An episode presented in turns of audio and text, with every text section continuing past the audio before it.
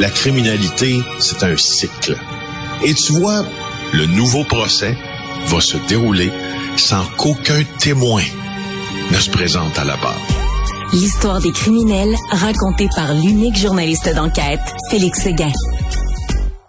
Salut Félix. Alors, euh, il y a toujours un, il y a un suivi euh, aujourd'hui dans le journal sur cette instigatrice du projet ésotérique à l'hôpital euh, pour enfants de Montréal.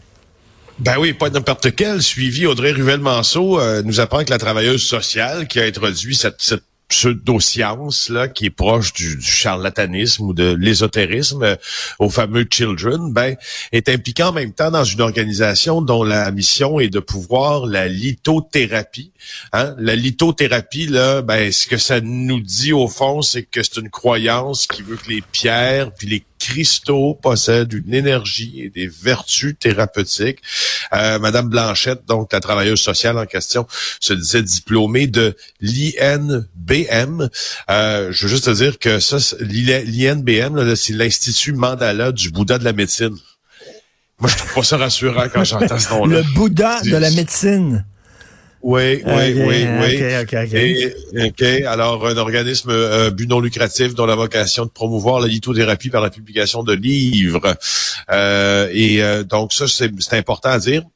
Euh, ce qui est pas mal plus important enfin pertinent en termes de suivi, c'est que l'ordre des travailleurs sociales, parce que c'est une travailleuse sociale, euh, Madame Blanchette, ben, a demandé une enquête sur ces fameux cristaux guérisseurs donnés à des enfants malades du Children. C'est le président de l'ordre qui en a fait la demande à son syndic hier à la lumière des informations dévoilées par Audrey Ruel-Manceau. Euh, et donc, elle risque une sanction, euh, vraiment. Puis il y a quelques semaines, de toute façon, nous autres, on s'était déjà entretenu avec l'ordre.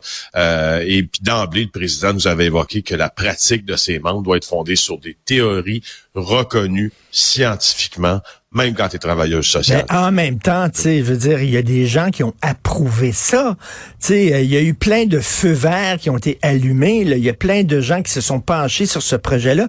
Écoute, il y a eu des livres d'imprimés qui ont été distribués, qui sont laissés sur les tables euh, des salles d'attente dans l'hôpital et tout ça. Donc, il y a toute une machine derrière ça. Elle n'est pas la seule responsable. J'imagine que ce ne sera pas la seule à payer. là. J'espère, parce qu'il y a ben d'autres personnes aussi là, qui étaient des cadres puis qui auraient dû... Euh, qui dû euh, être un peu plus vigilant. Oui, justement. Puis moi, je, pense que je, remets ça dans les mains au final euh, du comité d'éthique euh, du Children, parce que chaque hôpital a un comité où les sur lequel les médecins siègent, où, ils peuvent régler ce genre de problème-là, puis regarder ce qui se passe dans tout leur hôpital. D'après moi, ça devrait, écoute, si ce n'est pas une décision qui est prise comme ça de manière très rapide, je me demande qu'est-ce que ça prend. J'espère qu'on va entendre euh, le comité des, des, des, soins, puis le comité éthique, puis les, les CA de médecins dire à l'hôpital, écoute, c'est fini maintenant, sans aucune autre forme de procès ou de question. Et je reviens là-dessus, là, il y, y, a des huiles essentielles, il y a de l'homéopathie, il y a des affaires bizarres dans les pharmacies, mais une pharmacie, c'est une business, c'est une entreprise privée, c'est là pour faire des profits, ce que c'est pas la mission première d'un hôpital. C'est pas ça. Et de dire qu'on vend, là, de voir qu'on vend des cristaux comme ça dans les boutiques de l'hôpital, euh, là, on a beau dire, oui, mais tu sais, bon, c'est une franchise, ça n'a rien à voir avec l'hôpital, c'est une entreprise privée, mais tu reste que quand même, qu'on vende ce genre d'affaires-là d'un hôpital. C'est quand même assez... C'est peut-être pas illégal, mais c'est moralement bizarre. Oui, tout à fait. T'as absolument raison. Écoute, euh, l'État veut l'argent d'un proche des ben Hells. Je veux, je vais en parler tantôt dans mon segment LCL, LCN.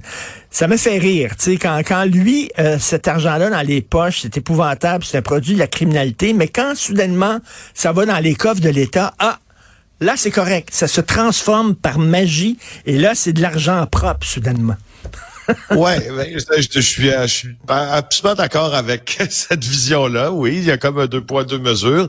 Par contre, je te dirais que euh, Jonathan Tremblay là dans le journal de Montréal qui nous relate la demande de confiscation de l'État. Là, en fait, c'est pas compliqué. C'est dans le cadre de projet objection euh, qui cible les Hells Angels. Il y a un, homme qui est proche des Hells, Éric Olivier, chez qui on a saisi 152 950 dollars lors d'une perquisition en 2018. Et là, on demande la confiscation de cet argent-là parce qu'on pense qu'il a été euh, obtenu avec, il fait partie des produits de la criminalité. Je serais porté à dire no wonder, c'est évident que ça ben fait partie des produits de la criminalité. Si vous regardez la photo dans le journal, c'est un sac jaune avec des liasses de 50 puis de 100. Alors je sais pas toi où tu gardes ça, ton argent cash chez vous, mais euh, donc ça me semble assez évident. Par contre, euh, donc oui, je te l'accorde. Euh, il y a deux choses là-dedans, c'est que du point de vue de la loi, il n'y a pas meilleure stratégie. Ben ça a été éprouvé en Italie, surtout euh, aux États-Unis aussi, mais beaucoup en Europe confiscation des biens mal acquis ou de l'argent mal acquis ou des produits de la criminalité, en fait, voir le problème de la criminalité sous la lorgnette des finances. Donc, les maisons, les villas, les bateaux. Regarde les oligarques russes à qui on a saisi des yachts au début de la guerre en Ukraine. C'est probablement eux à qui on a fait le plus mal, puis à leurs millions, puis à leurs milliards, plus qu'à Poutine d'ailleurs. Mais bref, tout ça pour dire que ça a une utilité. L'autre, l'autre affaire aussi, c'est que c'est vrai des fois euh, que l'État aimerait, on dirait, percevoir des taxes sur des vendeurs de drogue aussi. ils veulent ça, ils veulent leur cote, ils veulent leur cote. Mais, mais écoute, tu sais, viser leur portefeuille, c'est une belle façon de leur faire mal, effectivement. Et on se souvient, on rappelle toujours le cas de Al Capone. Il n'a pas été arrêté pour des meurtres, il n'a pas été arrêté pour du bootlegging, il a été arrêté parce qu'il n'avait pas payé ses impôts. C'est comme ça qu'on a, qu'on a réussi à le foutre en prison. Ce sont des comptables qui l'ont, qui l'ont sacré en prison. C'est ça? Oui, qui était spécialiste euh, aussi des, des euh, de, de l'examen euh, des rapports de revenus, des rapports de taxes que l'on que les Américains transmettent euh, chaque année. Tu vois, regarde dans le cas de notre proche des Hells, là, Olivier, lui a déclaré des il a déclaré en 2015 et 2017 des revenus de 9700 dollars, 26 400 dollars l'année qui suit et 30 000 la troisième année, sauf qu'il conduit une voiture Audi A4. Donc, c'est ça. Quand, euh... quand, tu regardes ces rapports-là, tu vois qu'il y a des choses qui, tu vois qu'il y a des, des, des, des, des des incongruités dans la vie de ces gens-là, quelqu'un qui vit au-dessus de ses moyens. En, Irlande, en, en, Irlande, dans les années 80, d'ailleurs, il y a eu un film, je pense c'était avec Kate Blanchett, si je me trompe pas.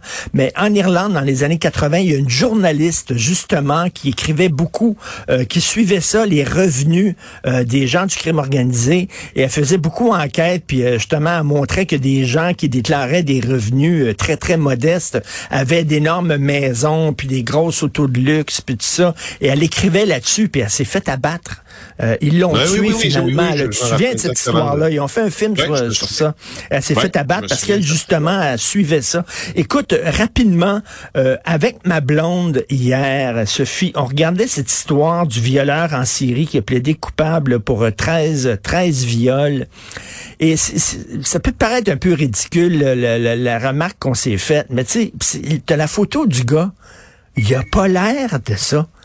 Tu sais, ça montre à quel point, là, tu sais, des violeurs puis des bandits, c'est pas écrit sur leur face. Tu sais, des fois, il y en a qui sont arrêtés, des pédos, des violeurs. Tu regardes la face, tu dis, ah, je ferais pas confiance à ce gars-là. Mais lui, il a l'air d'un gars, d'un jeune complètement ordinaire, totalement correct. Puis il a fait 13 victimes de viol. Absolument, absolument raison. C'est, c'est, c'est la vie fait pas le moindre.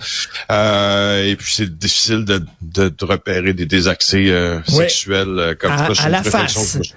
non, non, effectivement, quelle histoire. Écoute, je te souhaite de très bonnes fêtes. J'espère que tu tires la plug, toi qui es toujours en train de travailler, que tu n'es pas en reportage quelque part, alors que tu vas chanter le temps d'une dinde avec ta famille, tranquille, en pyjama à pattes. Euh, écoute, on, c'est, ce qui va être Merci pour cette belle année, euh, Richard. J'ai hâte de te revoir euh, l'an prochain. On va, on va faire ça très tranquille. Tout à fait. Merci.